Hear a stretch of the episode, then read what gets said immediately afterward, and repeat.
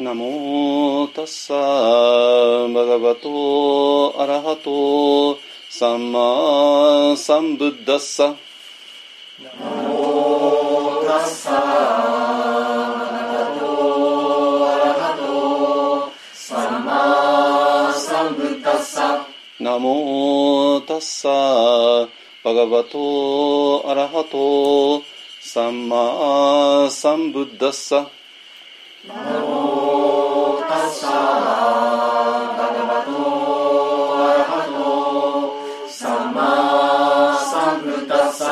ナモタッサバガバトアラハトサンマサンブッダッサナモタッサバ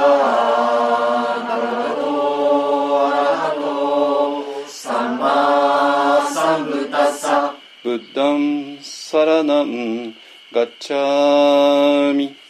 ブッダンサラナン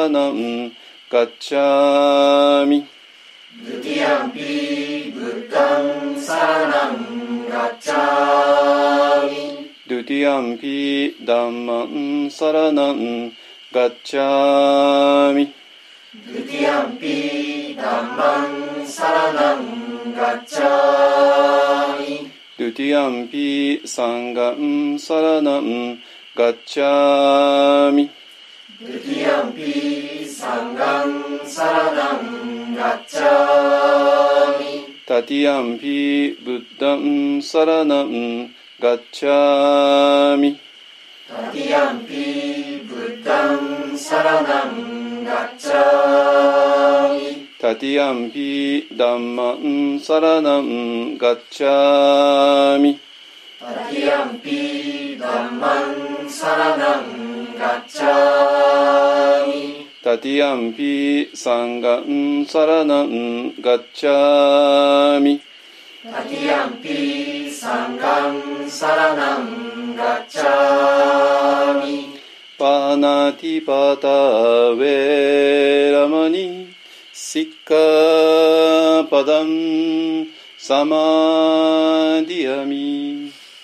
パナティパタ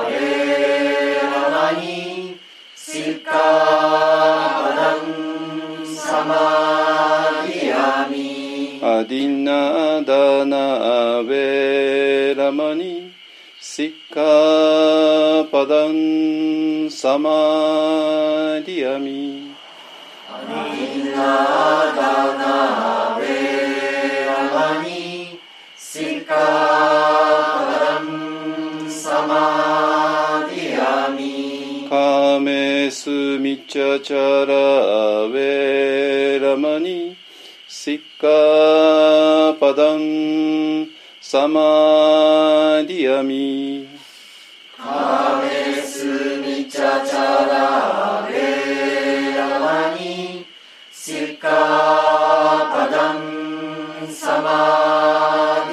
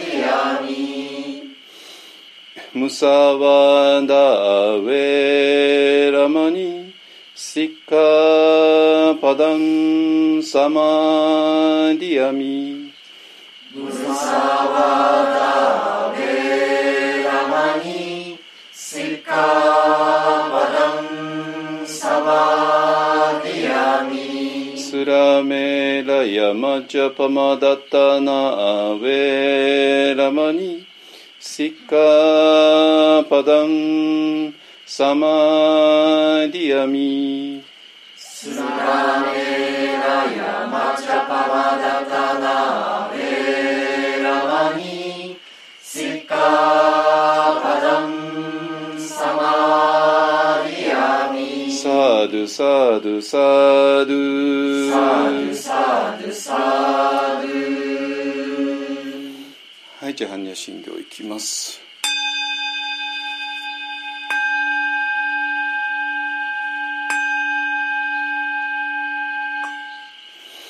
かはにゃはらみたしんぎょう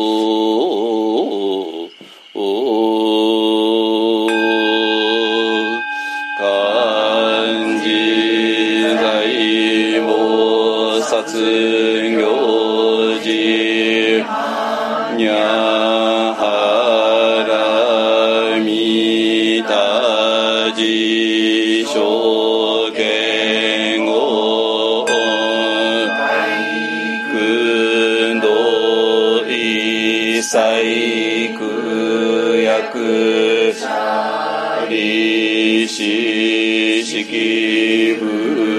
意空不意識式即税空即税し創し式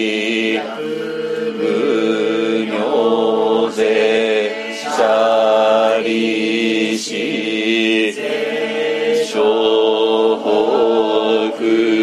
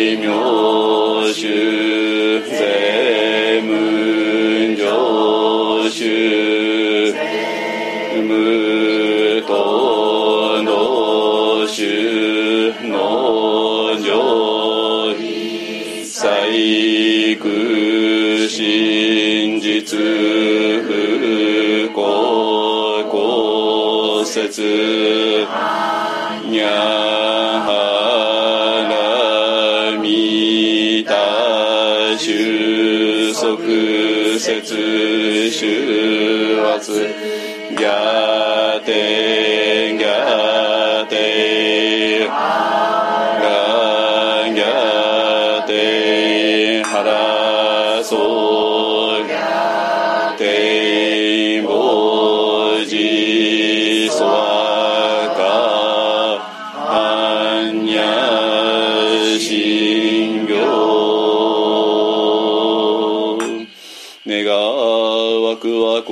毒をもてあまねく一切に及ぼし我らと主情と皆共に仏道上善こと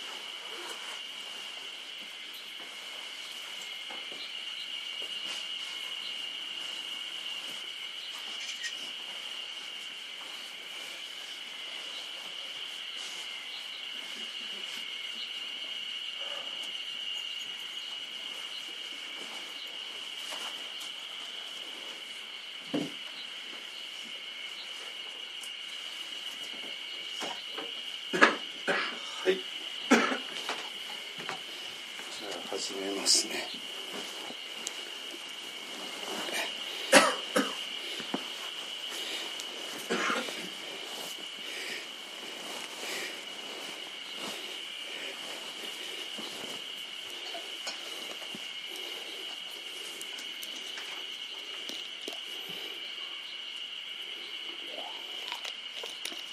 はい、えっとね、えっと、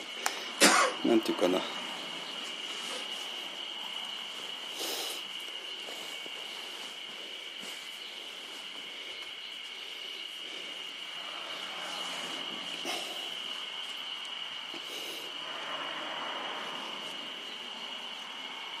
あそうか。あ、先週のね、えっ、と、日曜日の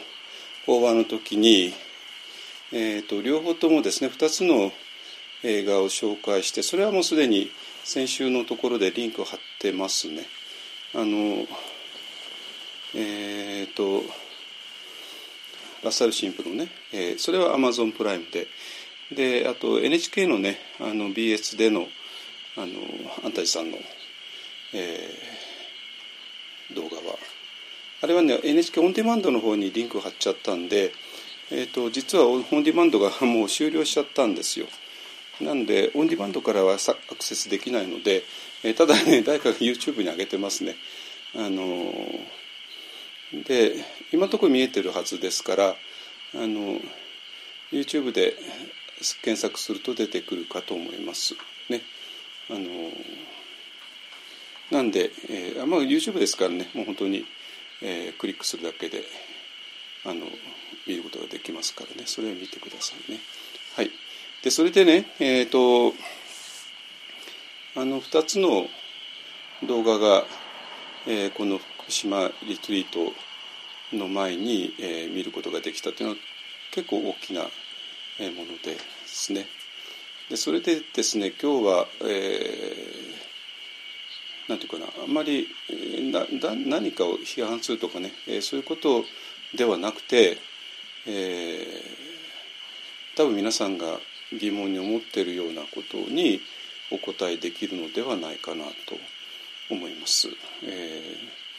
まあ、要するに疾患多座っていうこととワンダーメソッドっていうね、えーと、メソッドはメソッドを使うわけでそれ疾患多座じゃないんじゃないのってまあツッコミがどうせあるに決まってるしなくても多分思ってるだろうしあるいは全然別なものとして捉えてる山下さんという人は総統の時は士官正してたけど今はそれをやめてワンダーメソッドを教えてるという話では全然ないんですよすいません実は全然違うの。あのそうではないことを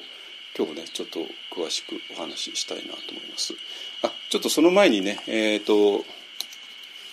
あ私が今どこにいるかを話さなきゃいけない。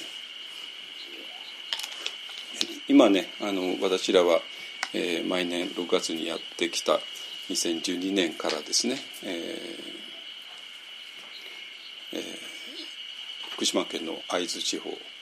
えー、裏磐梯ですね、えー、北塩原村の早稲沢っていう集落があってでそこの、まあ、一番、えー、奥っていうんですかねあのスカイバレーっていうハイウェイがハイウェイじゃないですねあの、えー、道がドライビングの道がねあの山を一気に乗り越えて米沢の方へ向かっていってるんですけどもあの米沢はもう山形県ですね。えー、でそこのゆるりっていうねあの温泉の民宿に2012年以来ずっと福島リトリートやってきてで、えーと、去年はね12月もやってでそれでまあ今はもちろん皆さんご存知のように、えー、この裏磐梯の、えー、近くに、えー、道場を作るっていう動きを今ね、えー、やってます。ようやくねあのとなったそうそういうことってまあいろんなあの分かれ道が当然あるわけですよいろんなチョイスがあるわけね。それで、えーと、ずっと私らがやってきたのはあのなんていうかな。あこのこっちはダメだよね。あこっちもダメだよね。こっちの方がどうも良さそうだよね。でもこっちの方のこれはダメだけどこっちならいいよね。っていうようなあの分かれ道つぶしっていうか あのをやってきて大体もう絞られてきた感じなんですよ。でそれとあとあのえー、とこれは何て言うかなあの物事っていうのは本当に、えー、いろんなものが動かないと動かない当たり前ですけどね。えー、なのでえーと、じゃあ本当にいろんなものが動くのかどうかっていうちょっと不安があったんですけども、えー、もう動き始めましたね私らの想像をはるかに超えたところで、えー、なのでもう最初からこれはあの奇跡が連続して起こらないと無理だと思ってたんですけどもその奇跡が本当に起こりつつある。でこのゆるりさんと出会ったってことも一つの奇跡でで、まあ、ここのおかみおかみのね小倉孝子さんっていう人とも出会ったのも奇跡で,、えー、でそれが我々が2012年に福島をなんとか助けたいっていうねそういう思いからやってでここを見つけて。でそれを台湾の、えー、私のスポンサーの一人が、えーと、熱烈に応援してくれて、まあ、東北の人はもう無料で招待するっていうねあのその費用を出してくださったっていうとこから始まって。だから福島リトリートの始まりがもうすでに奇跡だったんだけどもで毎年毎年何かを感じてたんだけどもでそれがねついにじゃあここに道場建てようっていう話に今落ち着いてきてでその具体的な、えー、プランもほぼ身に詰まりつつありますね。で、えー、熱烈な賛同者が何人も何人も現れて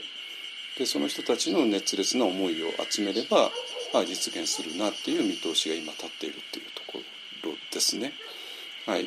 ででそれそれとあとこういうのにもちろんタイミングっていうのがあって、えー、タイミング的にもね私ずっとあの鎌倉の日本案で、えー、まあいろいろ問い詰めてきたんだけど、まあ、それと同時に 親の、ね、面倒を見てたっていうのもあるんですよ。あので2人が自宅にいたところから次年というところに移ってで、まあ、父がもう2014年亡くなってで母が去年亡くなってでお墓を用意して納骨してっていうところまでねあの全部済んでで実家ももう全部処分して姉と私とで相続してっていうねそんな形で、まあ、親に関して家族に関してはもう全部全く終わったっていうね、まあ、とは本当に一周期とか三回忌をやるくらいですね。で、えー、ともう完全に、えー、もう道場を作るっていうところに100%あの集中できるっていうね、えー、形になってきました。えっと、それで、えー、じゃあねあの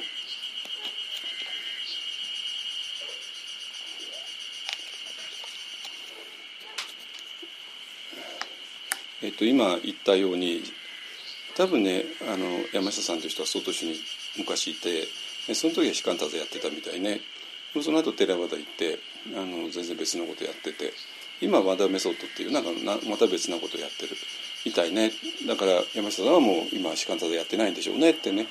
あのどうせ思われてるの分かってるんですけどね。でそれで、えー、士官太座の人たちはもうとにかく何もやらないでね。あの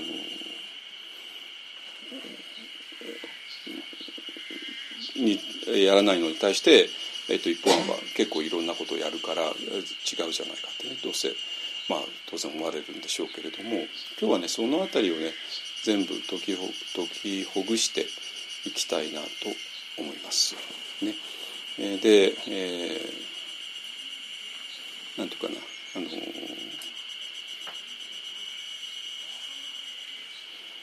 うんとどこら辺からいきましょうかね。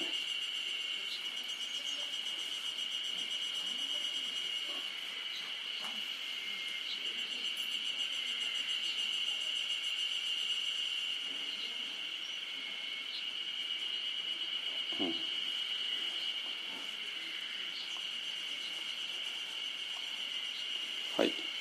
えっとねあの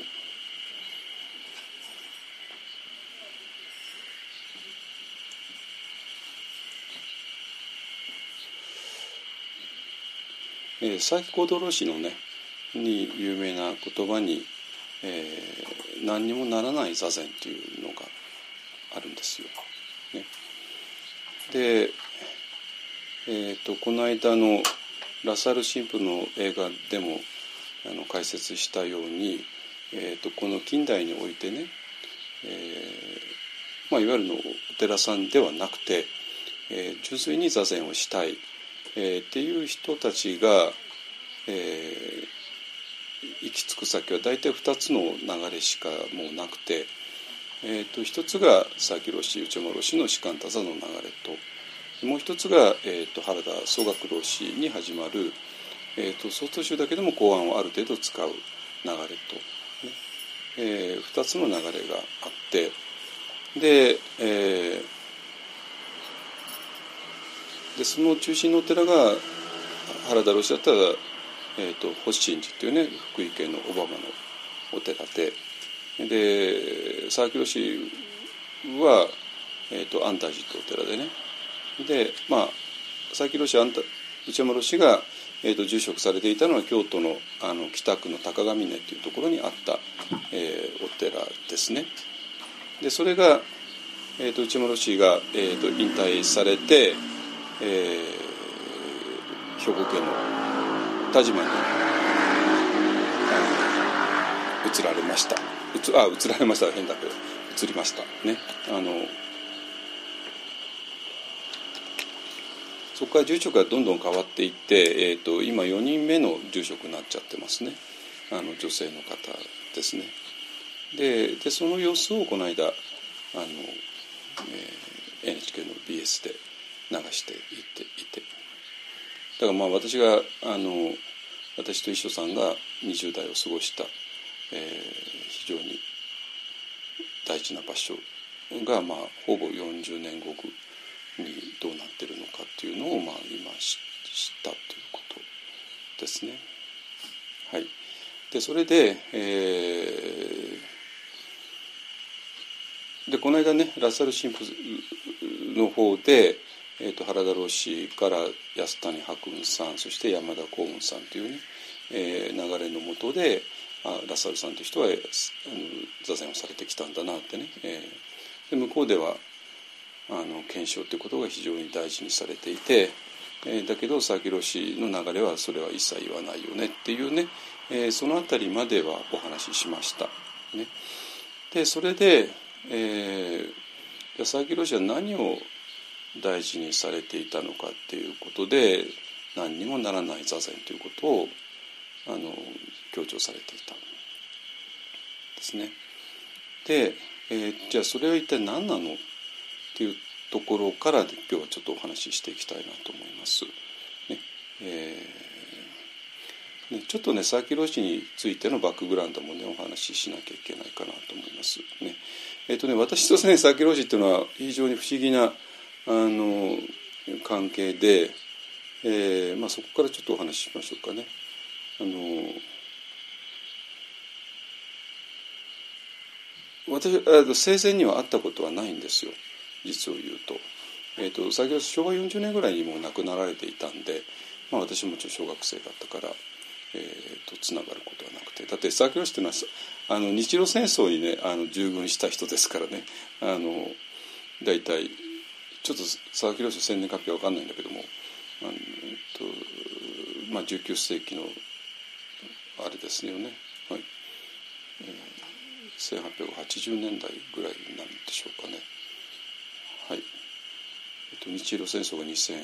あ1905年ぐらいですからそんなもんでしょうね。はいえー、明治の半ばぐらいの人だと思います。で、えーと、私は、まあ、あのもう亡くなられた全然すれ違っちゃったんですけれども、えっ、ー、と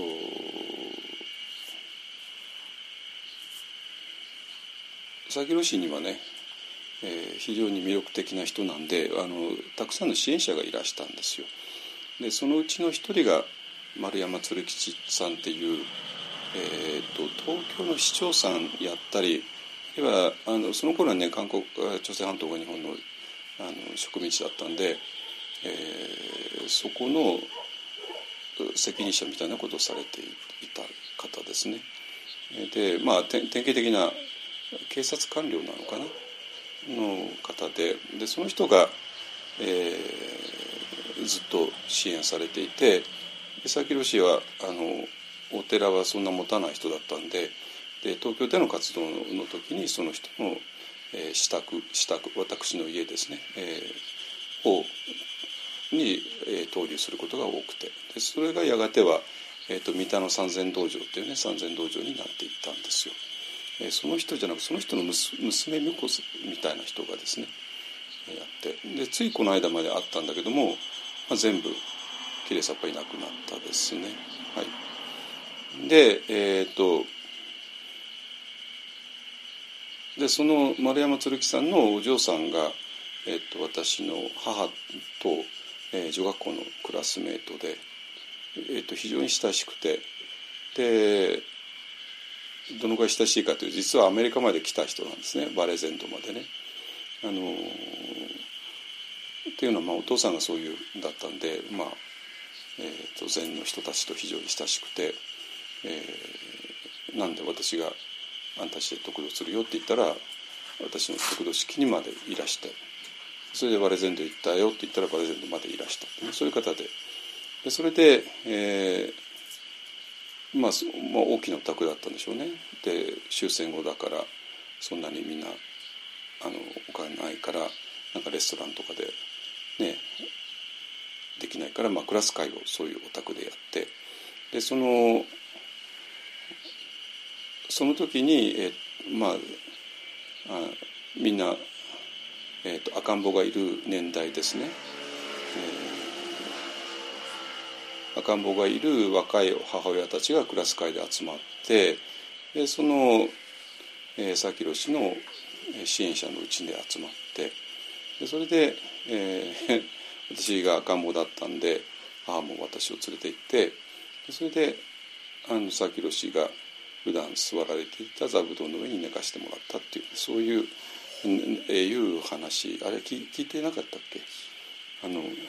ていう話なんですよ。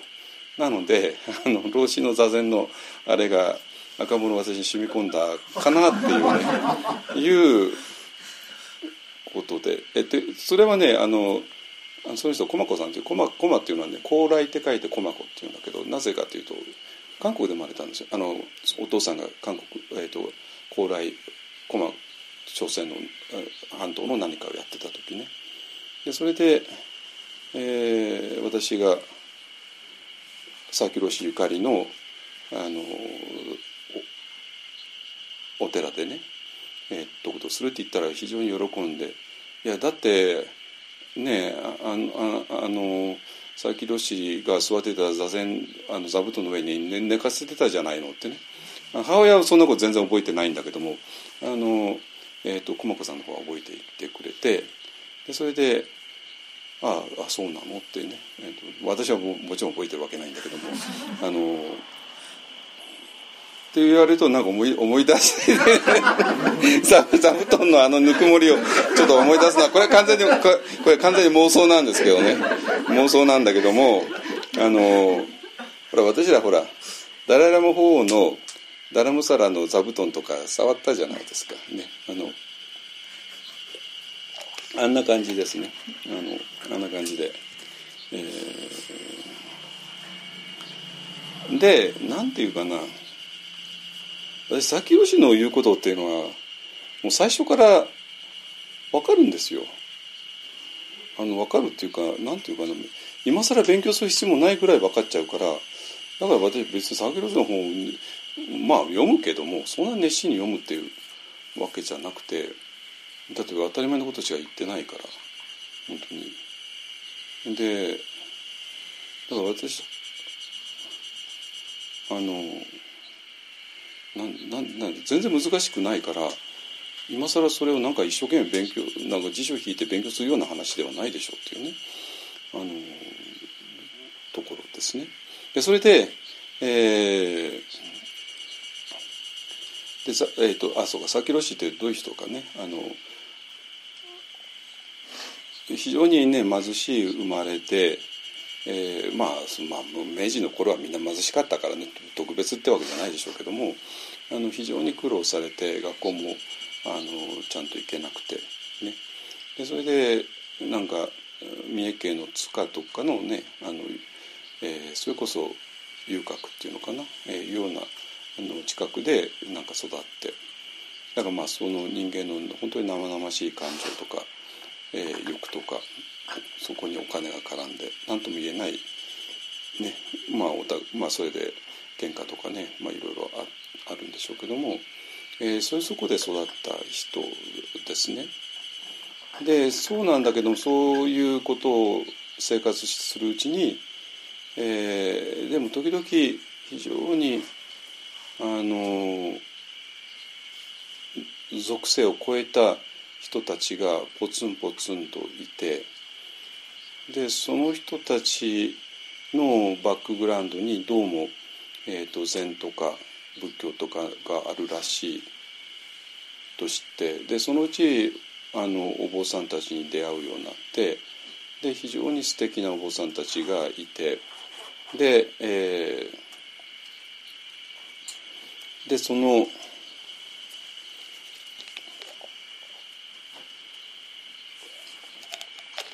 上岡さんとかいう人かな、えー、とかまあいろいろいらしたんでしょうけども、えーと、その人たちのバックに道元禅師っていう人とか座禅っていうのがあってで,、えー、でだんだんと惹かれていってでそれでえっ、ー、と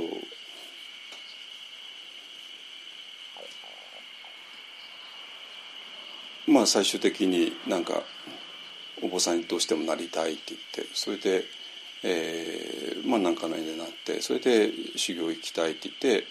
あのいろいろされて苦労してたんだけどもなんか、えー、日露戦争ですね 本当に。太平洋戦争じゃなくて日露戦争ですね。日露戦争に、えー、兵隊さんとして取られてあの、まあ、ご存ご存知のように日露戦争非常に残酷な戦いで、えーまあ、ロシアの人たちともう白兵戦ですね。もう本当にすぐ近くのところで鉄砲を撃ち合ったり切り合ったりしてね、まあまあ、恐ろしく残酷な戦いでがあって。でそれで、えーまあ、そうなるとねあの軍隊の完全に、えー、上下関係ものすごい厳しくて上官の命令とかが絶対の世界ですけれどもでも漢字の上官の人たちが みんなビビっちゃってね本当に弾が飛んでくるところでね。でそれであのえー、漢字の上官の人たちがもう何も命令できない状態になっちゃったのを佐々木朗氏がまだあの全然軍隊としては下の方なのにみんな進めって言ってね進ませちゃってねあの突っ込んでいったっていうね。あのいうような人ですね。だから命がけって言ったって単になんか掛け声の命がけではなくて本当にあの弾が飛んでくるところでの命がけですね、えー、をやった人、まあ、要するに肝が据わった人なんですよ。そういうね、えーとまあえーと、子供頃からものすごい苦労した、えー、していたんでね。で,、えー、でそこがまあ本当に内山ロ氏なんかとは全く違う、えー、ところですね。でね、えー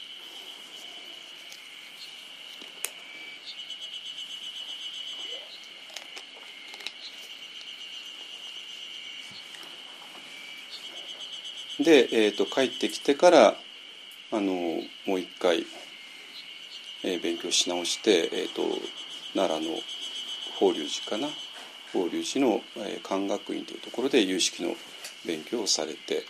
でそれからもうそれもものすごいもう勉強して、ね、あのあんたちに、えーと、佐々木朗氏が残した本っていうのはあるんだけども、えー、和土地の本で、えーと、赤でね、えー、書き込みがあってまあものすごい勉強してるんですよ本当に。あのでそれで、えー、勉強を終えてからあの座禅をね、えー、まあそれも本当に一人接心というような感じでそれこそ午前2時からなんかやってたとかねいうような話ですね。でそれで、えー、まあある程度なんか納得するところがあったんだと思います。ね、で、えー、でその後ねあの総知事の御道とかやったりあるいは駒沢大学のね教授をやったりとかして、まあ、外種の、えーと、士官多座のまあ本当に真ん中を歩まれた、ね、方ですね。ですか。でね、えーえー、でその何もならない座禅というのは一体どこから来てるか、ね、あのっていうと、ね、あるあの人が質問して「ね老子ね老子は座禅座禅をみんなに勧めるけれども、えーと、座禅したら、えー、どんないいことがあるんですか?」っていうねいうことを質問したですよでその人が。でそしたらあの佐々木氏は「座禅しても何にもならん」ってね言われたっていうところがあの最初の、えー、ことですね。でででそうなんだけどもなんていうかなこの言葉には当然ニュアンスがあるわけなんですよ。ね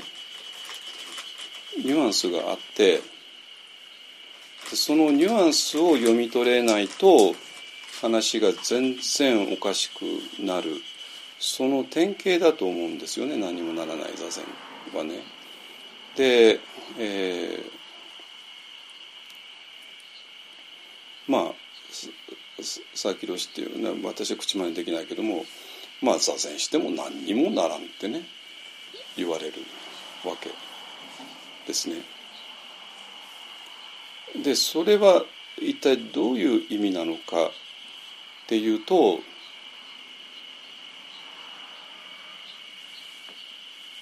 もう今更なんていうかな何かを満たす必要はないよねっていうそういう意味ですね。つまり逆に言うと,、えーと、その質問をした人こそね、えー、常に、えー、人生満たされなくてあの何かを求めて求めて、えー、やってきてだけどそれはもうその人が、えー、特別にそうだったわけじゃなくて世間というのはみんなそういうもんでだから満たされないからそれをなんとかお金で満たし、えー、出世することで満たし美味しいもの食べることで満たしおしゃれすることで満たし結婚することで満たしいろんなことを満たしてででそのために、えー、どういう手段を使ったら、えーと、これも満たされるのかっていうことをずっと我々はやっているわけですね。でそしてそういう人がどうも今最近座禅ということをある、ね、お坊さんが言ってるからそしたら、えー、座禅をしたら、えー、どんなにいいことがあるんだろうと思って「ロシロシ座禅で進めるけどどどんないいことがあるんですか?」っていうそういう文脈なんですよ。そしてそれに対する老子の答えが座禅しても何にもならぬって話であってこの辺りをよく見てくださいそしてその座禅しても何にもならぬっていう佐伯老師の言葉には慈悲があふれてるわけなんですよ慈悲が。ね。だから座禅しても何にもならぬっていう言葉をいろんな声色でいろんなトーンで言うことは我々できるわけね。でその声色とかトーンっていうのは全部落ちちゃうじゃないですか。ね、あの後から聞くとねまして英語なんかで聞くともう全部落ちちゃってるわけね。でそれで佐伯老師が、えー、それを言われたその次元ですね全然違う次元にいるわけなんですよ老子は。でその老子がいらいられる次元からもう満たされないで求めて求めているそういう姿が非常にきれいに見えてでそして、えー、その座禅すら、えー、その何かを求める方向でやってやろうっていう目の前の質問者に対して座禅しても何にもならぬどうして？ねもうねあなたはずっと何かを求めてきたのは分かるけれどもでも本来あなたはもう求める必要のない存在なんだよっていうねっていうことを伝えているわけなんですよ。でそれはなぜかと言ったら佐々木氏自身がその場所にいるからですね。だからそういう意味合いでの座禅しても何にもならぬなぜすでにもう満たされているからっていうねいう意味合いなのね。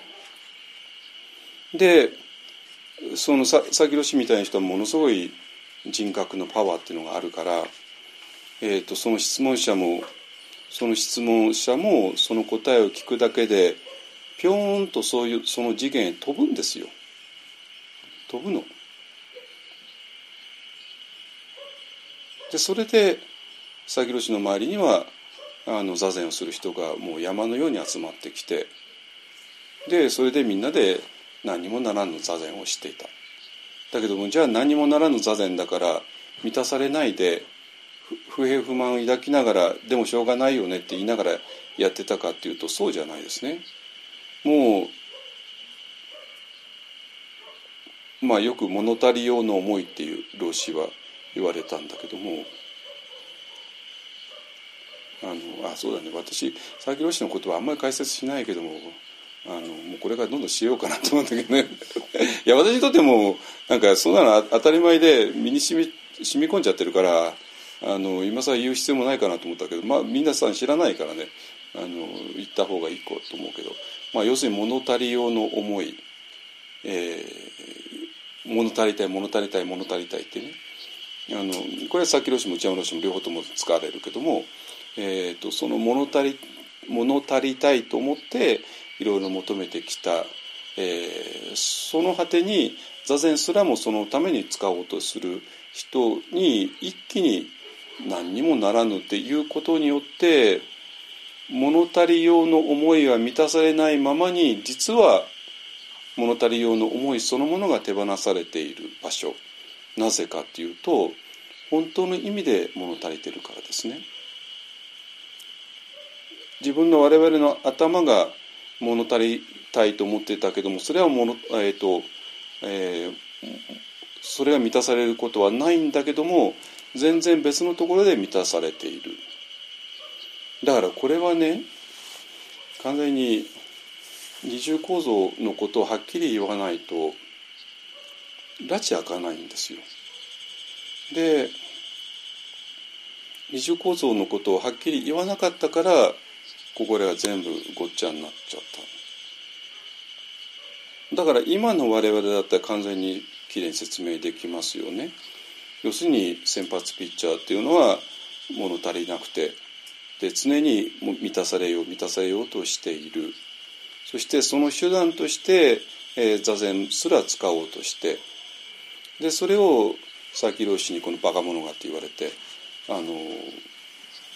座禅しても何にもならぬっ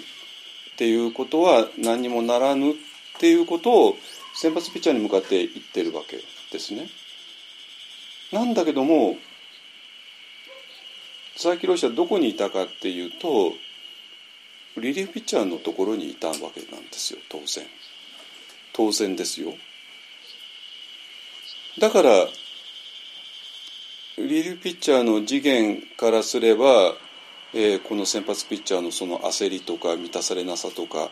えー、何とかしてやろうとかそういうものは全部きれいに見えてそして目の前の質問者もそうであってっていう。だからこのそこではなくてこのリリーフピッチャーの方へ来いよっていう意味で何にもならぬっていうことを言われてでそこで何もならぬっていう言葉にはそんなそんな意味は当然ないけれどもその老子のその人格のパワーによって質問者はそこへ飛んでたわけね。え、その人だけじゃなくて佐々木老子の周りに山ほど座禅する人が集まったんだけどもそれが老子の人格に触れることでみんな選抜ピッチャーとしてずっと生きてきた人間が、えー、先発ピッチャーの方向ではなくてもう一つの次元リリーピッチャーとしての次元にいきなり飛んだそういう話なんですよ。あの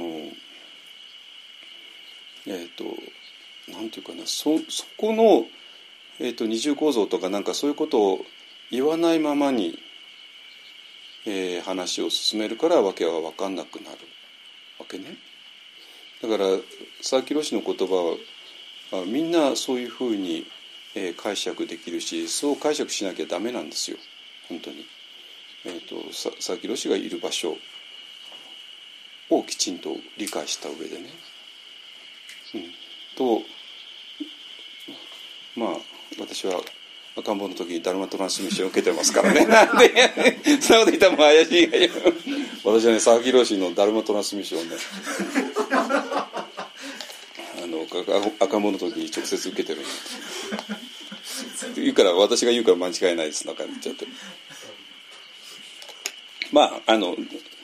まあ、私は佐々木朗希法系だからね。あのだからまあそう2つ正式な総統書の法系とあと座布団からの方がだから佐々木氏に関しては質問あるなら私に聞いてくださいって言ったりして。まあいいや。はい。あのってことなんですよ。でそしたらね何にもならぬ座禅からわけわかんないことは絶対起こらないんだけどももしこのなんていうかなこのリリーフピッチャーのことを次元を知らないで先発ピッチャーの次元しか知らないままだとどうなるか、ね、先発ピッチャーの次元だけでもこの求めるっていうのが、えー、苦しみを生むっていうことはまあ一応わかるわけなんですよ。わかるわけ。ね。でだから、えー、求めてはいけない、えー、っていうこともまあわかるわけ。ね。でそれで、まあ、いろんなヨーロッパとかいろんなところで求めて求めて求めてきた。えー、それは自分だけじゃなくて社会全体がそうですから、えー、学生としてもっと先へ目指す、ね、求める方向、えー、いう方向に行くこと自体が、えー、苦しみを生んでるよねっていうことが見抜けるわけなんですよちょっとあの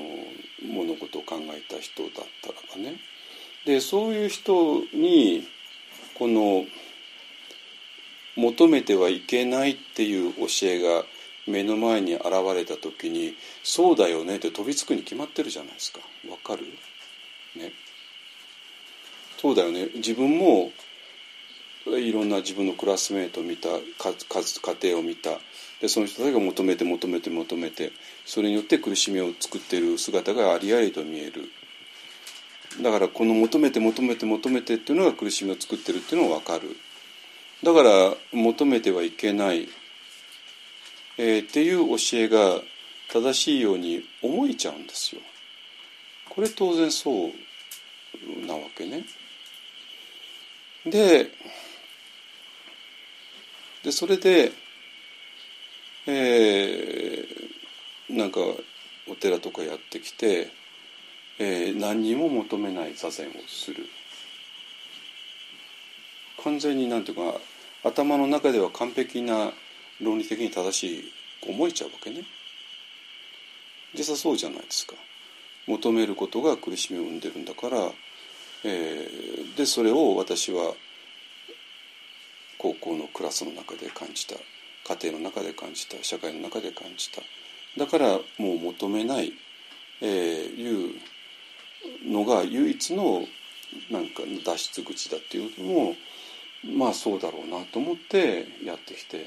じゃあもう自分はもう何も求めない座禅をするっていうね。わかるのよ。わかるのこれ私。本当に。なんだけどでそれを徹底的にやるとどうなるかっていうのを 私ら今目撃してるわけね。あの求めない座禅ね。だからも求めるのには、まあ、まあミーニングミーニングって言葉使ってましたね。意味っていうね。だから何を求めるかってやっぱりある意味意味を求めてるから求めないってことは意味を求めないってことで。ね。そういう意味での座禅発ノーミーニングなんですよ。座禅には意味がない。っていうか意味があっては困るわけですよ。なぜかというと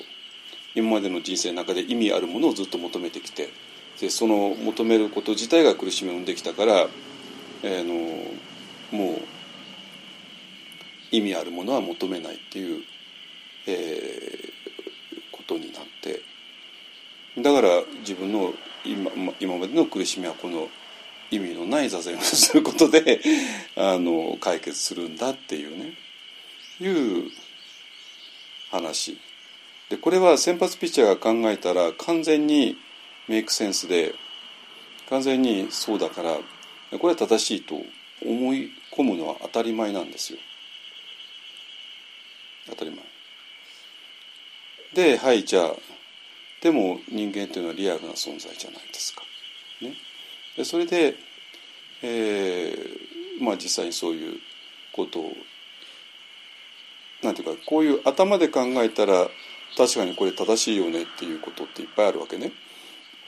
でそれを実際にやってみるわけなんですよ実際にやってみる。やってみた時に一体どうなるかっていうともう訳のわかんない苦しみのどどん底に落ちるわけ。なんですよ。だけどそれ苦しいんだけどもなぜ苦しいのかが分かんないわけ。だって私正しいことをやってねなんか間違ったことをやってるんだったら苦しくてしょうがないよねまあ、例えば不倫不倫しちゃったりとかね。なんかいろいろ犯罪を犯しちゃって、ね、その結果苦しいんだとまあまあ自業自得だよねまあ分かるじゃないですかね。ねだけども自分が頭を振り絞って自分の苦しみの原因はこうだよねっていう原因を突き止めてでその原因を乗り越えるために、えー、意味のない座禅をする。な要するに意味があったらもう追い求めちゃうから、えー、ともう意味がない世界に行く。ねえー、でそういう頭で考えたら正しそうに思えるこれしか正しいことは思えないそれを実際にやってみた時にどうなるかっていうととてつもなく苦しいわけなんですよ。でそれものものすごく大事なことで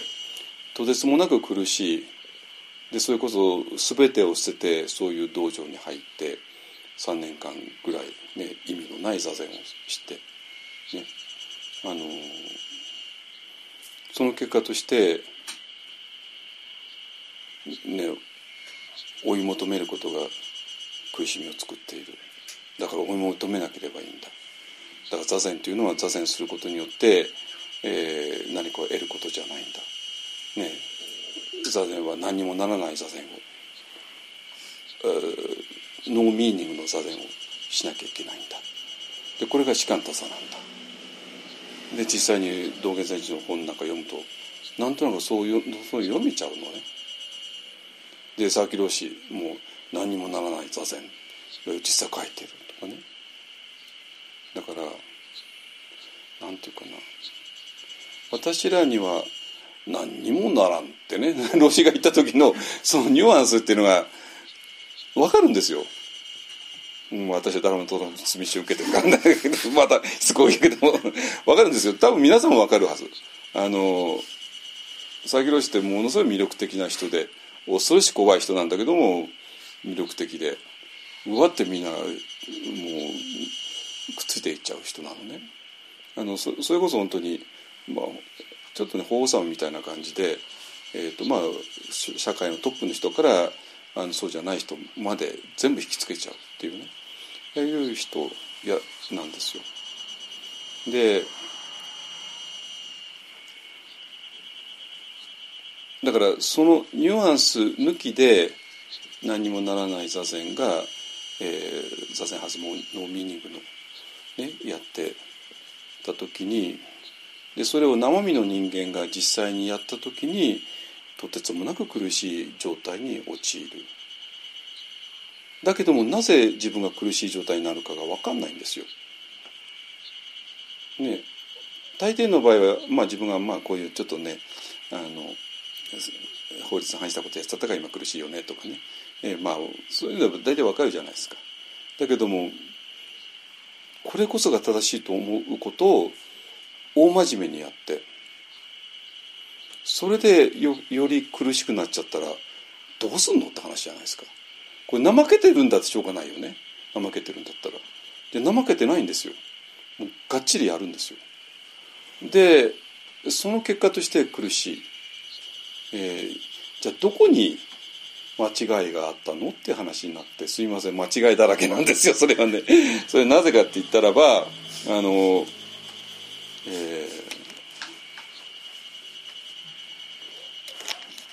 ちょっと人の言葉を使っちゃう。人のこと。えっと。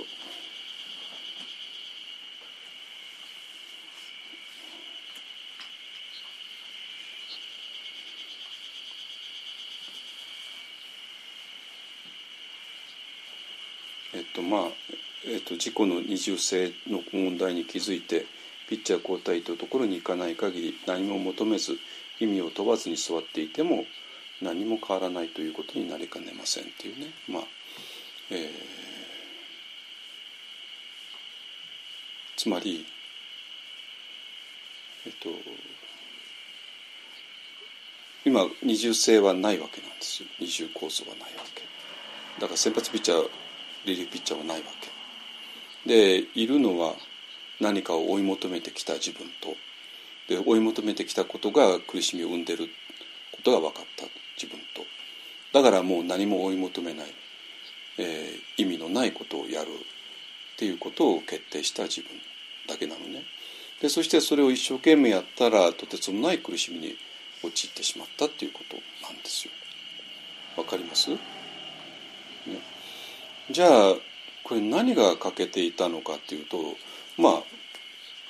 二重構造というのが欠けていたっていうことね。じゃあ佐々木ロシは二重構造じゃないのかっていうと二重構造なんですよあの人は完全に。でそうなんだけどもそうなんだけどもなんていうかな二重構造ってはっきりと言葉の上で出さないままに佐々木朗氏はさっさとそのもう一つの次元に飛んでいたのねそしてもう一つの次元に飛んでいたところから全てを話してるんですよ。その目の前の求めて求めて求めて座禅したら何かいいことあるんですかって聞くような人たちに対しても。だからこのもう一つの次元にしっかりと根を下ろしながらそして目の前の人が求めて求めて座禅すらも求める手段とするそういう愚かさに対してバサッと何にもならぬってバッサリ切るんだけどもそこにはとてつもない慈悲とこの、えー、もう一つの次元の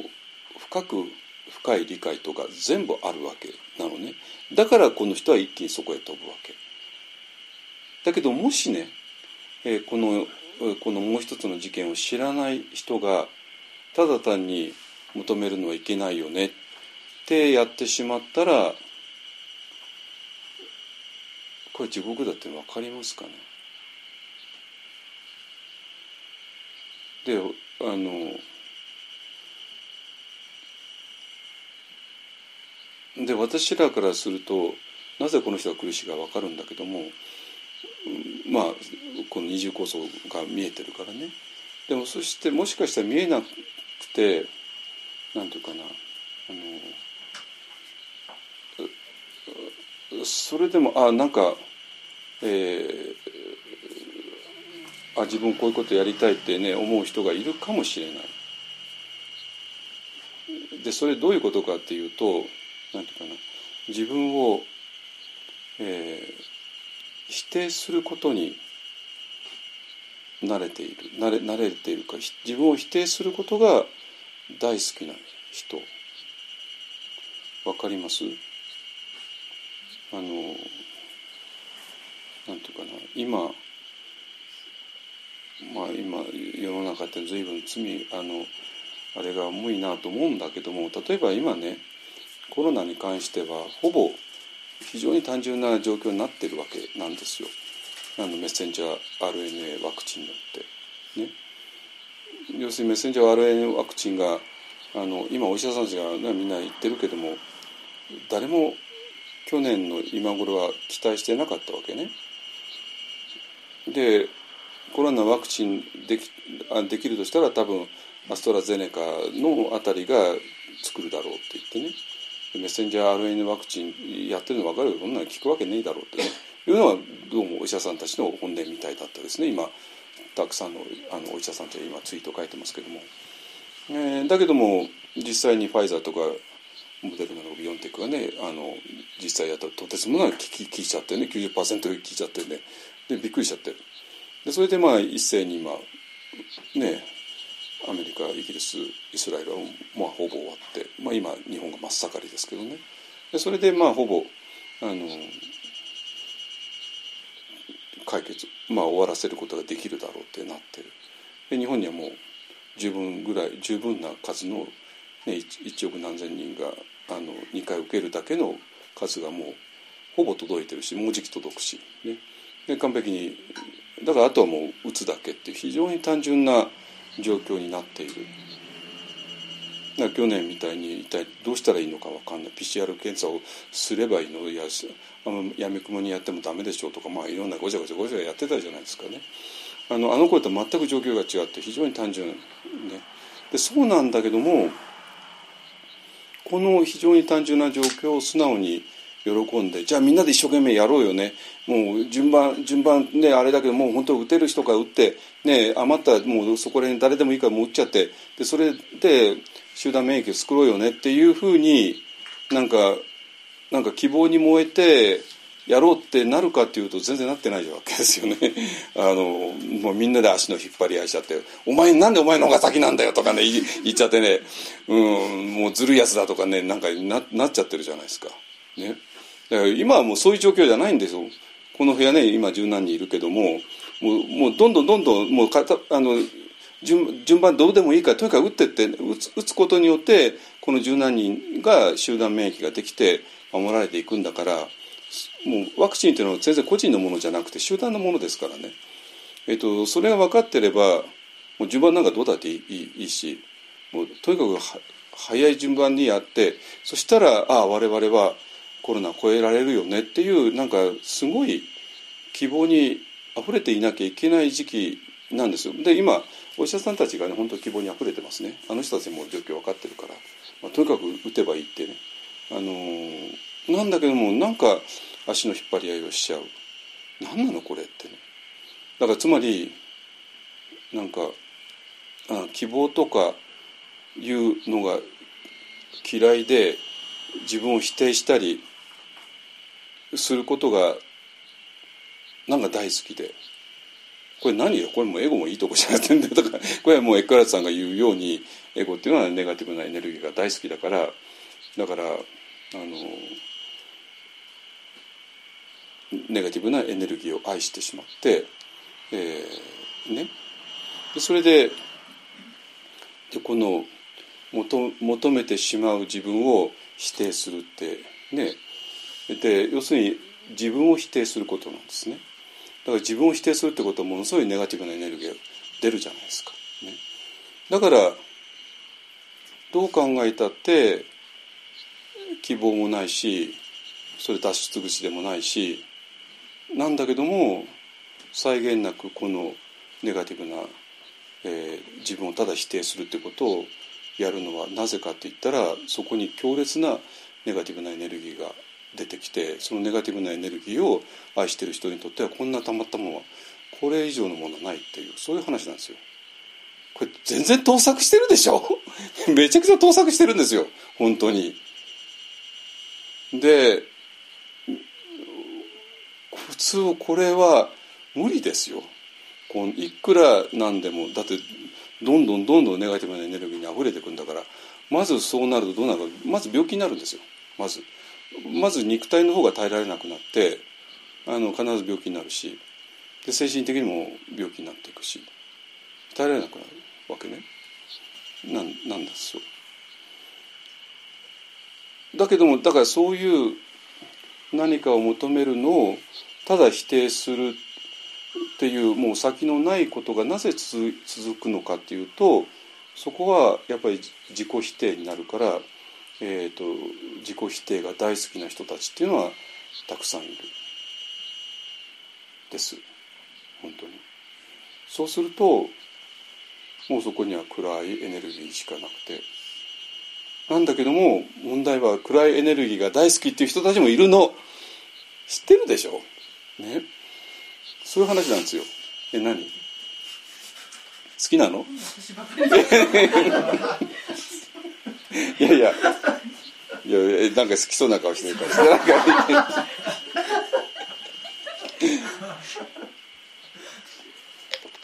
だけどそれはごめんなさい。病気です。病気。ね、でじゃあどうしたらいいのかって言ったら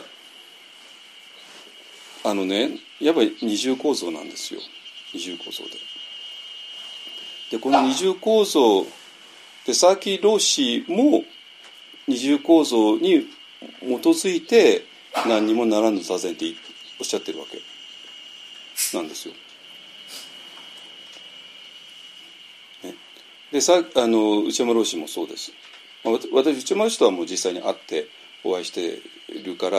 老師というかどどこにいらっしゃったかもう分かるんだけどね。分かるんだけどもでも同時に私佐々木老師と佐々木老師の周りの人っていうのは直接見てないから分かんないんだけど私は内山老師と内山老師の周りの人は実際見てるわけね。見て見てるんですで全然違うんですよ。ごめんなさい本当に。内山老師はそういうちゃんともう一つの次元にちゃんといらした。これはもう間違いないの。もうだってもう一つの次元っていうのはもう本当に希望希望のエネルギーがあふれるじゃないですか。で老子っていうのはそういう人だったんですよ。あんなに体が弱くて。ガタガタだったのよあの人。もう若い時はもう結核だったしね。で年取ってからもずっとそれを背負ってて、ねまあ、しょっちゅう寝込んだりしてて。あの、ね、でそうなんだけど私らが会いに行ったらもう本当に喜んじゃってうわーってもう自分で一人で喋ってるんですあの人自分で一人で 3, 3時間ぐらい喋ってるの本当に。本当に。全、うん、だけどその3時間は聞聞かされるだけなんだけどもあのそうするとこっちはあのロシの元を出た時にもエネルギーあふれてるわけね。そういうそういうもんなんですよ。でそうなんだけども悪いけど周りはそうじゃないわけ。周りはそうじゃない。でだからそうなると佐々木老師や内山老師っていう人が実際に生きてそれでいろいろ話してる時は、まあ、ある奇跡が多分起こるんですよ。周りにはね。だけどその二人ももちろん当然寿命があってこの世から消えていく。いった時に何が残るかっていうと何にもならない座禅っていうような言葉だけが残っちゃってそうか座禅じゃあ何を求めちゃいけないのかっていうことを佐々木老師や内村氏がいらした事件を知らない夢にも知らない人たちが言うようになって後に何があるかっていうと単なる自己否定しかなくて。でさっきが言うように自己否定っていうのが大好きな人たちもいてでそして自己否定何も求めないのが正しいことなんだって頭で考えちゃうからもう絶対だって私がやってること自分は正しいと思ってるから、えー、自分がやってること正しいと思っていてそれでしかもそこからマイナスなネガティブなエネルギーがわんさか出るからネガティブなエネルギーが大好きな人にとってはもうたまたまったもんじゃないと思う。っていう話なんですよ非常に単純でしょ？これだけよあるのが。じゃあどうしたらいいのかって言ったらやっぱこの二重構造をきちんと理解してじゃあこの二重構造のもう一つの事件をどうやっていかに、えーと、自分自身が触れるかっていうことね。でそこがねえっ、ー、となんていうかなサーキロシア内山老師にはちょっとメソッドがなかったんですよ悪いけど。であの人たちはあの人たち独特のセンスとか生まれつきの何かとそれでものすごい努力によってそその事件へ行ったけれどもそれがきちんとメソッド化されていないから周りの人たちは人格によって飛んでただけででその人格いなくなったらもう飛べなくなるって話なんですよ。ね、そうじゃなくて今私らがやらなきゃいけないのはこれをきちんと論理化してメソッド化することね。それを私らは一本でやってきたって話なんですよ。でそれでね、えーと、今日の最初に戻るとえー、えー、と士官多さと,、えーと、ワンダーメソッドって違うじゃないかってどうせ思われてるの分かってますよ。で士官多さは何もしないね。ワンダーメソッドはまあいろいろするじゃないですか。でそうなんだけどもあのワンダーメソッドの最初は、えーと、微細な感覚なのね。微細な感覚。でこれは微細な感覚で苦労した人たちならわかると思うけどもこれは自分が掴もうとして作ろうとして掴めるもんではないんですよ。これはね。微細な感覚では勝手に出てくるものなわけ。勝手に出てくるもの。だから何て言うかな。たとえメソッドだとしても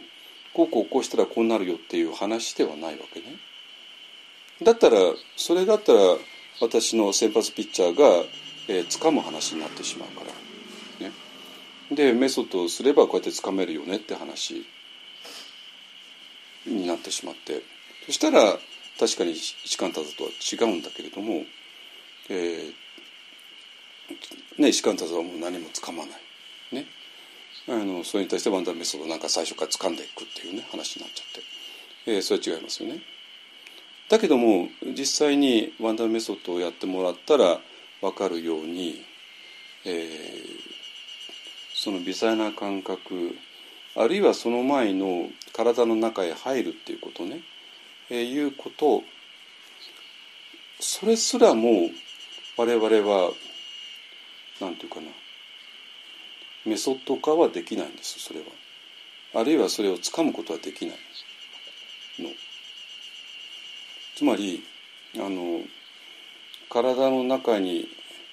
入っていくそのためにはちょっとドアがオープンしなきゃいけないんだけどもドアを我々は開けることはできないんですよ。ドアっていうものは勝手に開くもんで。でじゃあドアっていうのはいつ開くかっていうと、えー、先発ピッチャーがマウンドを降りてリリーピッチャーが上がった時ですね。じゃあこのまあだから要するに、えー、問題ピッチャー交代なんだけども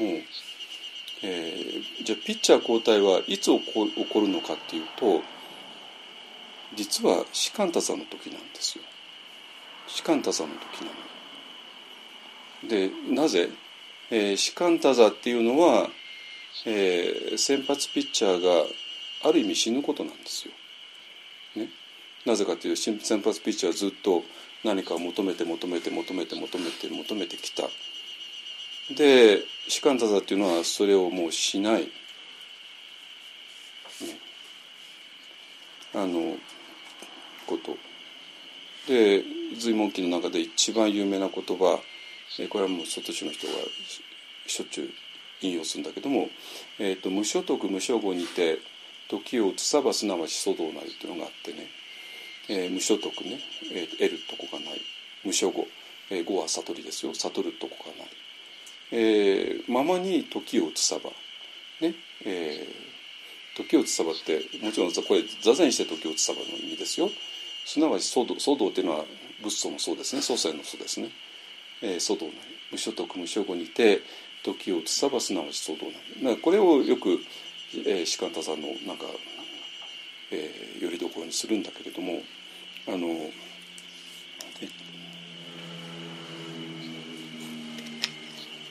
つまり我々の先発ピッチャーっていうのは何かを得ようとする。あるいは何かを悟ろうとする。ね、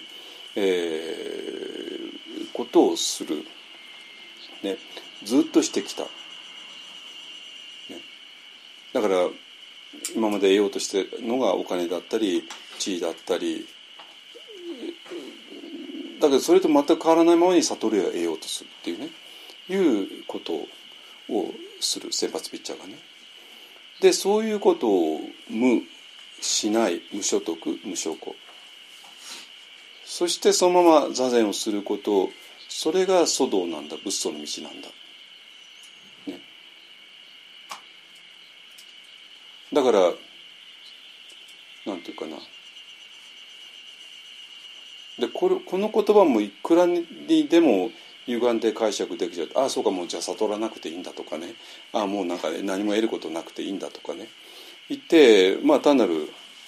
あの座禅してもなんか妄想ばっかりでいや別に妄想でもいいんでしょ。だって悟らなく悟らなくたっていいんだからとかね。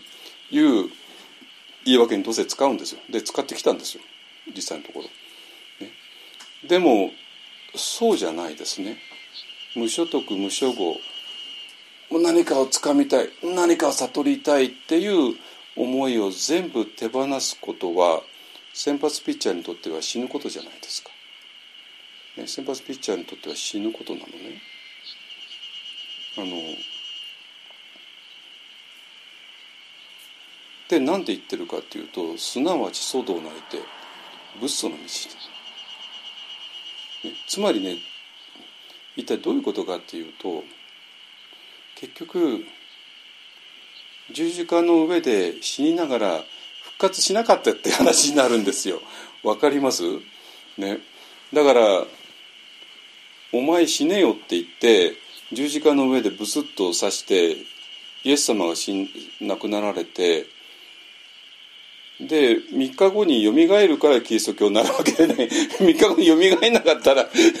あまあなんかあの自己顕示欲の強いなんか 自称なんとかがあのみんなに反感食らって殺されてそれで終わりだよねってもう歴史のどっかに消えてたわけですイエス様の名前なんてね。だけど3日後によみがえったわけ。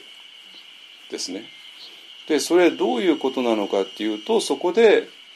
えー、もう一つの次元がはっきりと現れたからなんですよ。だから今までの次元の中でイエス様は殺されて今までの次元の中で何も得ることがなく何も悟ることがないよね。だけども3日後によみがえった。そしてそれは祖道なんだ。仏祖道なんだってね。いう話なんですよ。だからだから無所得無所語だけでは祖道にはならないんですよ。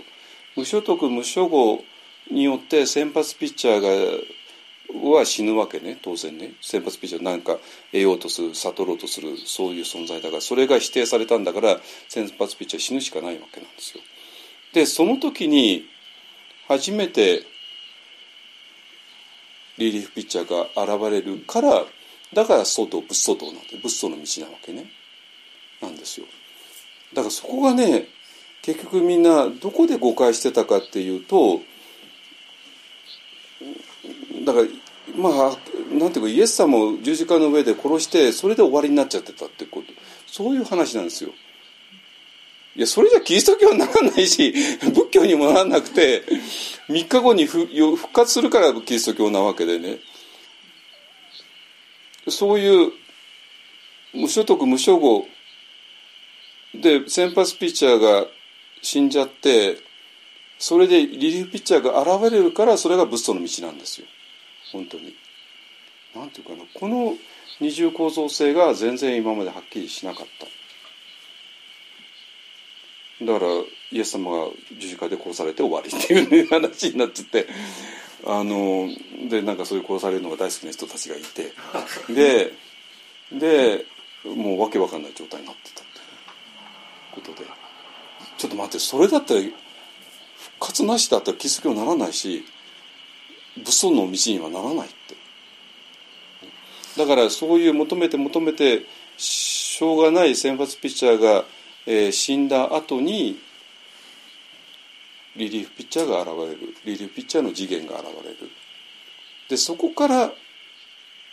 佐々木朗氏も内山朗氏も発言してるのね。で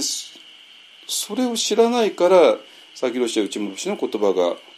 単なる自己否定の非常にネガティブな暗い言葉に聞こえちゃうわけですね。じゃあじゃあこの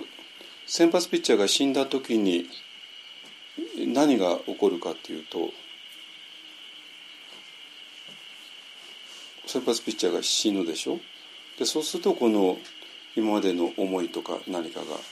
全部手放されて。つまりその時に我々今まではずっと頭の世界をずっと生きてきた。で頭の世界に生きている限り、えー、求めざるを得なかった、ね、ででそこで無所得無所語何にもならない座禅をした時に我々はこの頭の世界からようやく解放されて解放された時に何が起こるかっていうと体への扉が開くんですよ。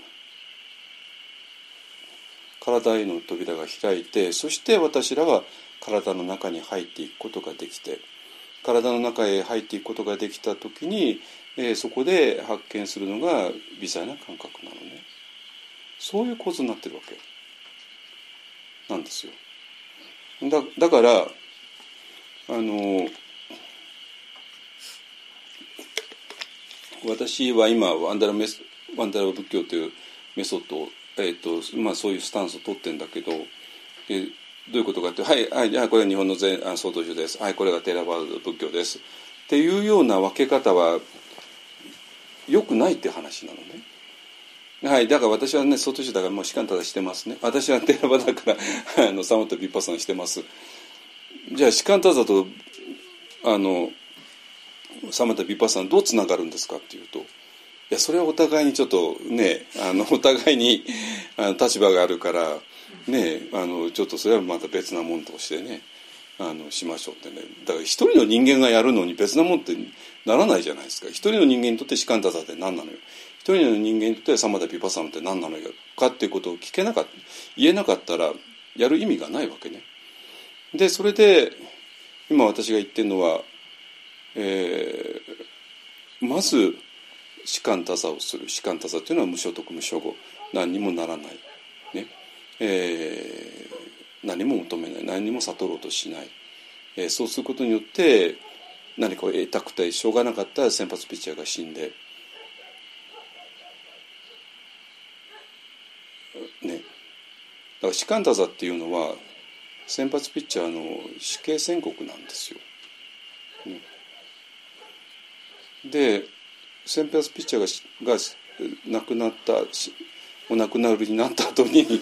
あの我々はようやくこの先発ピッチャーが作っていた頭の世界ですね。私がよく言う iPhone の iPhone の画面の世界ですね。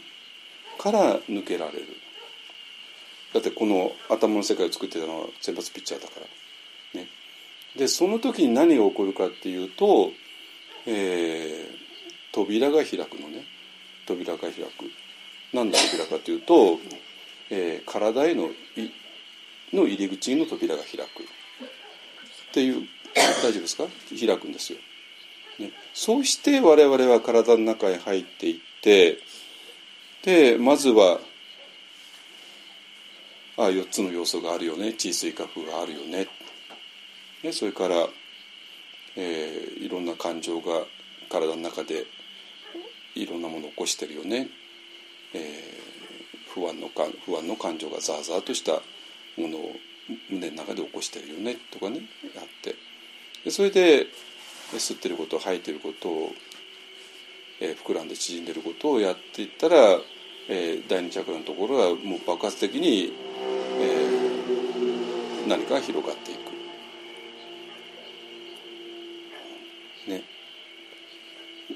でそれをえっと、まず最初に右の手のひらで感じ取ってでそれからそれが体中に広がっていって、ね。えー、そしてそれは光となってで体あの今までの物質的な体がまさに天気のこのひなちゃんみたいに透明になっていく。透明になってそうするともう今まで形ある世界は地水化風の4つの要素でできていたけども形のない世界も4つの要素すらなくなってだから我々は地水化風と3回唱えることによって、えー、地水化風がない世界へ入っていってそしてそこが、えー、無料の光の世界である。でそしてそれがは実は慈悲のエネルギーでもありそしてそれはマインドフルネスでもある、ね、だから慈悲もマインドフルネスも光も全部ある一つの事件に存在している。でその一つの事件には、えー、先発ピッチャーが死なない限り入れなくて先発ピッチャーが死ぬためにはもう士官正して無所得無所護にて時をつさばっていうね、えー、ことをする。何にもならない座禅をする。何にも求めない座禅をする。ことですね。えー、だから、えーまあ、何もならない何にもならぬってね先ほど言われた時に佐々木氏の体はもうそういうので満ちていたはずなんですよ。だけどそれをやっぱり自覚的にはやっぱりできなかった、まあ、だってそれなかったからね。えっと私がなぜできるかってそれは私がもちろんミャンマーで次第分別館とか勉強したからなんですよ。でミャンマーで次第分別館勉強したんだけどもあのほとんどの人できなくて次第分別感がでそれは当たり前で みんな頭の世界に入ってるから頭の世界にいながら地位水火風のでそれも単なる想像に過ぎないじゃないですか。ね。えー、地水火よ、ね、風。ただ頭の中でただそういうものを持って遊んでるだけで,、ね、でそうじゃなくて次第分別感するためには本当に体の中に入る必要があってで体の中に入るためには、え、士官多座して、えー、先発ピッチャーが死ぬしかない。っていうことなんですよ。だからこれで全部整理がつくわけ。えーと、まず一つテラバダの時になぜみんなが死体分別感できなかったのかって言ったらやっぱな体の中入ってなかったからね。あの入っちゃえばだって実際に死体分別感やってったら体が白い光になるようで実際書いてあるんだしで生徒もそう教わってるし教えてらっしゃるし私自身もそうそういう経験してるからだから白い光になるんですよ。死体分別感やるとね。それは当たり前で。だけどほとんどできないのは、えーと、頭の世界から一本出てないからですね。でそれで、えーと、今日は士官多座とワンダーメソッドが違うっていうデマを今潰してるんだけども。デマですよそのすいません。ねえっ、ー、とえーと、私はまああんまりはっきりと士官多座とは言ってないけども、えーと微えーと、微細な感覚っていうものを、ね、感じ取るためにはえーと、最初にこの、えー、士官多さ。まあ私は士官多さ言葉使わない使う代わりに、えーと、先発ピッチャーがマウンドが降りるという表現をしてるけども、えー、先発ピッチャーがマウンドが降りることこそ士官多さですね。だって先発ピッチャーの役割っていうのは何かを得ようとすることだったり何か悟ろうとすることだったからでそれをしないのが士官多さだから無所得無所後にて時を移す。ね。ですか。えっ、ー、とだけどもこの道元先生の言葉がどれだけ誤解されまくってきたかって言ったらそれは無所得無所後で時を移してあもうなんか悟らなくてもいいんだ。もうただうわーって妄想していればでもただただこうやって座ってればこれは士官多座って。士官多座であるわけないじゃないですかそんなものがね。ごめんなさい。それはあなた妄想してるだけだって 妄想してるだけでそれ士官多座じゃないですよ本当に。ね。あのだから自分が座禅をが深く入らない入っていけないことを士官多座っていう言葉で言い訳しないでください。それ士官多座じゃないですよあなた。ごめんなさい。ねそれあなたただ単に妄想してるだけですよ。ね。何かを得ようとも悟ろうともしてない。それただ単に怠けてるだけでしょっていうね話で。だから無所得無所後にて何か得ようとするんでも悟ろうとするんでもない。そうして、えー、先発ピッチャーとしての全てのものを手放して要するに先発ピッチャーとして死んで、ね、でその時に初めて、えー我々は頭の世界から解放されて、えー、体への扉が開く。だからあ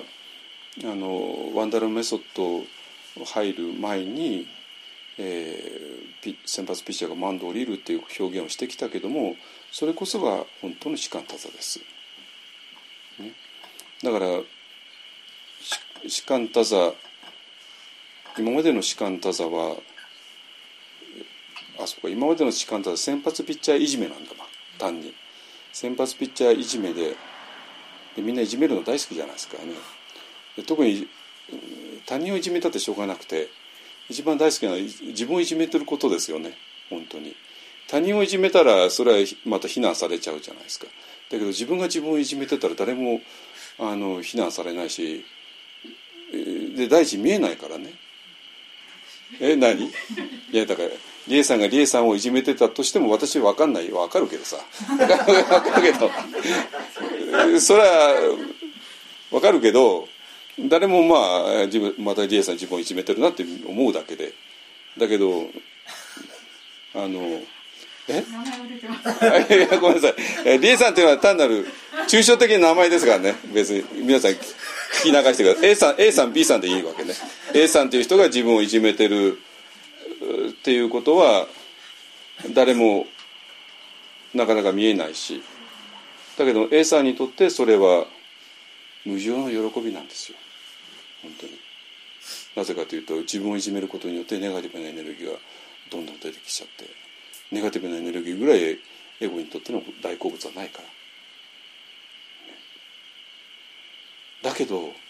ごめんなさい。それに他人を巻き込まないでって話になるわけ。だけどもそこに今までさっき言ったように真面目な人ね何かを求めるっていうことが苦しみを生んでる。それは本当にその通りで。その苦しみを生んでるのを自分の周りでもいろいろ見てきてその結論としてもう何も求めないという結論になってでそれである修行道場に来てそれをまともにやろうとしたら3年くらいで非常に苦しいことになっちゃった。でもなぜ苦しいかが理解できない。だって自分は正しいことやってるはずなのにってね。っていう話なんですよ。あのうん。えっとねあなたの間違いはやっぱり二重構造を理解してなかったっていうことね。でだのために単なる先発ピッチャーいじめになっちゃってる。で自分が自分をいじめてる。でそこからとてつもないネガティブなエネルギーが出るからそのネガティブなエネルギーが大好きな人たちはいてででそうするとその集団はとてつもないネガティブなエネルギーに満ちた集団になってしまうということね。でどこが間違いかっていうと、えー、その無所得無所語っていうせん、えーと、士官多座っていうのは先発ピッチャーが死ぬことで、えー、死んだ時に私らは、えー、体への扉が開いてでそこから我々は体の中へ入っていくことができてでそこから、えー、リリーフピッチャーが少しずつ出てきてでリリーフピッチャーが本当にフルに出てきた時に我々は完全に、えーと、別の次元へ飛んでるって話なのね。だから別の次元が飛ば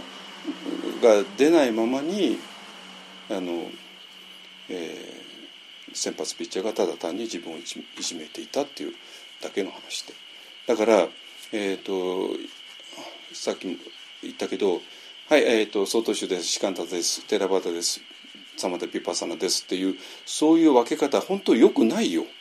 よくないよ。だって一人の人間がやるんだから一人の人間として別に私は総統主の人間でもテラバタの人間でもないじゃないですか。単なる一人の人間ですよ。一人の人間としてえっと、士官多座とサマタビパッサナをどういうふうに理解できるの？どういうふうに言ったらまずは私らは士官多座の態度で無所得無所後にいて先発ピッチャーがまず死んで先発ピッチャーが作っていた頭の世界から解放されて体の世界が広がってでそしてそこから、えっと、リレーピッチャーが登場して、えー、全く違う次元が開かれていく。っていうそういうメソッドですねだからワンダーマンメソッドっていうのはメソッドなんだけどメソッドは一応メソッドとしてあの始まるのは、えーと、体への扉が開いて微細な感覚が出てきて以降です。でこの体への扉を開くこととか微細な感覚を立ち上げることっていうのはこれメソッドの範囲外なんですよ。これメソッドでは届かないです。メソッドっていうのはあくまで出てきた後の話なんですよ。出てきた後の処理の仕方なんですよ。で処理の仕方も完璧に私はやあの細かいところまでできました。だけど最初のところはこれメソッドの責任の範囲ではないです。でこのこの最初のところは完全に士官多座の領域ですね。ですか。だからワンダラメソッドと士官多座っていうのは違うだろうって話ではなくて我々こそ本当に純粋な士官多座をしなかったらバレちゃうんですよ。ね、あ無所属無所属ああなんか何も得ることも朝取る必要もないのねってただ妄想してたらそんなの士官多座であるわけがないでしょう。ね、あなたは妄想してるだけだって本当に悪いけどあなた寝てるだけだってね。あので本当に士官多座っていうのは無所得無所後先発ピッチャーとが全部手放して先発ピッチャーが死んで、えー、でその時に体の扉が開いてビザナカンが見えてきてでそれが騒動なんですよ。ね、ああもう悟らなくていいんだって妄想書いてるのが騒動のわけがねえだろうがって本当冗談やめてください本当そういうことはね。あのもうちょっと真面目にやろうよ。って話なんですよ。だから何回も言うけど私は曹洞宗です。テーラワザです。分けることに反対です。それはおかしいって。一人の人間がやるんだから、曹洞宗っていう人た特殊な人たちとテラバダで特殊な人たちがいるわけがないんだ。一人の人間として士官多さもサ田ビバさんもやんなきゃいけない。じゃあそれはどういう順番なの？どこでどうなってるの？って言ったら、えーと、ワンダーメソッドで言うとまああんまり今まで言ってこなかったけども、えー、先発ピッチャーがマウンドを降りるっていうところが士官多座ですね。無所得無所後ですね。あの何にもならぬってね。あのとこですね。でその時にえっ、ー、とまあなんていうかな。私は佐々木氏のひ孫弟子なんですがひ孫なんですけどね。あの、まあ、ひ孫の代代になるともうちょっとやっぱ進んでいてあの佐々木同士が自身が立ってらした事件にえもうちょっとメソッドで近づいていける、ね。えー、体への扉が開いて微細な感覚がそこから現れて微細な感覚を丁寧に見ることによって微細な感覚がもう体中を溢れてでそうすることによって私らは、えー、違う次元へぴょんと飛べるっていう話ですね。あのえっ、ー、とこれで、えー、何にもならぬ座禅、えー、っていうことに対する誤解を全部解けたと思います。ねえー、まああなたがね誤解するのもしょうがないよ。でそれもしかも英語で読んだら、まあ、誤解せざるを得なかったら分かるよそれは。ね、だけどそれはちょっとすいません誤解であったりちょっと考えが足りなかったりね、えー、ことでだから、えー、ワンダーメソッドはなんか士官ただ否定しているんじゃないかというとんでもない話ですよ。それこそ我々こそ本当にもう一番まっとうな一番ど真ん中の、えー、士官多さです本当に。で士官多さしない限りだって我々にとって死活問題だもんビザネ感覚が現れなかったらね。で士官ビザネ感覚が現れないというのは士官多さしてなかったからってことですね。はい。えー、それで決着つくかと思います。でそれでねワンダーメソッドっていうのはだから最初に始まるところに士官多座があってこれあんまり強調してなかったけどもまああるって、まあ、今日はっきり分かったと思います。でそして最後に、えーと、もうマインドフルネスによって、えーと、もう青空の世界がはっきりと現れてきてそれでそしたらもう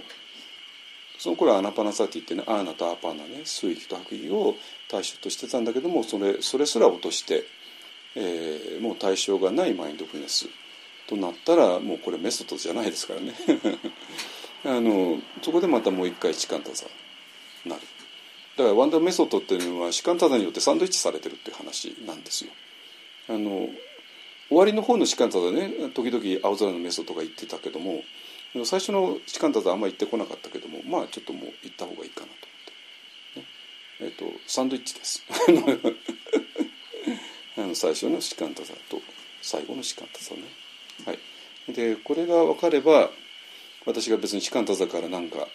逸脱してなんか寺端に行ったとかね、まあ、そういうデマ飛ばさないでくださいよ。それデマですよ本当に。全然逸脱してないよ。私はもうど真ん中ですよ。無所得無職にてすなわち祖道なりを一番あの実践してますよ本当に。ね。あのそういう話です。ね。えー、でそういうねことをしっかりと伝えていきたいなと思います。あのまあある神父さんが言われてたんだけど、えー、本物を求めてくる人たちに応えていけるようにすることが私たちの務めこれはキリスト教の神父さんが言われてあの、まあ、みんな苦しんでるわけよ。それで苦しみの原因が何か求めることだってそこまでいいわけよ。だけどもそっから先は全部全部間違ってた話でね あのだからそこから先をねもう一回ちゃんと整理してあのちゃんとしましょうよっていうねそういうことです。だから私はあなたが100%間違ってたとは思わない。あのね最初は正しかった。だけども途中で間違ってる。それは。で間違ってるのはやっぱり二重構造がはっきりしなかったからということですね。はい。えー、っとダルマトランスミッションはちゃんと果たしたかな。と思いますはい。じゃあ、えーと、無償、えーと、無償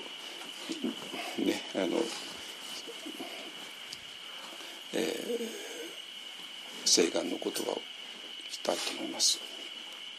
主上無変聖願と。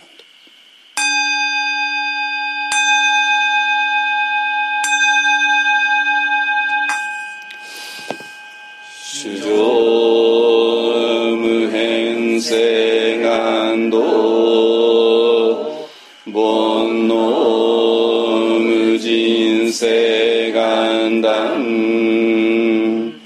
訪問無料性願学仏道無常性願上主上無変性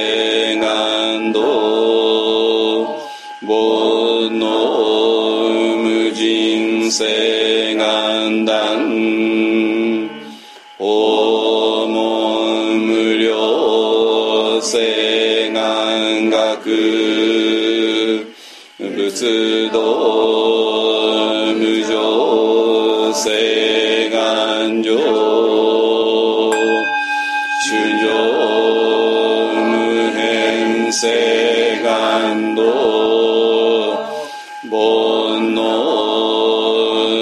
人生願断訪問無料性願学仏道無常性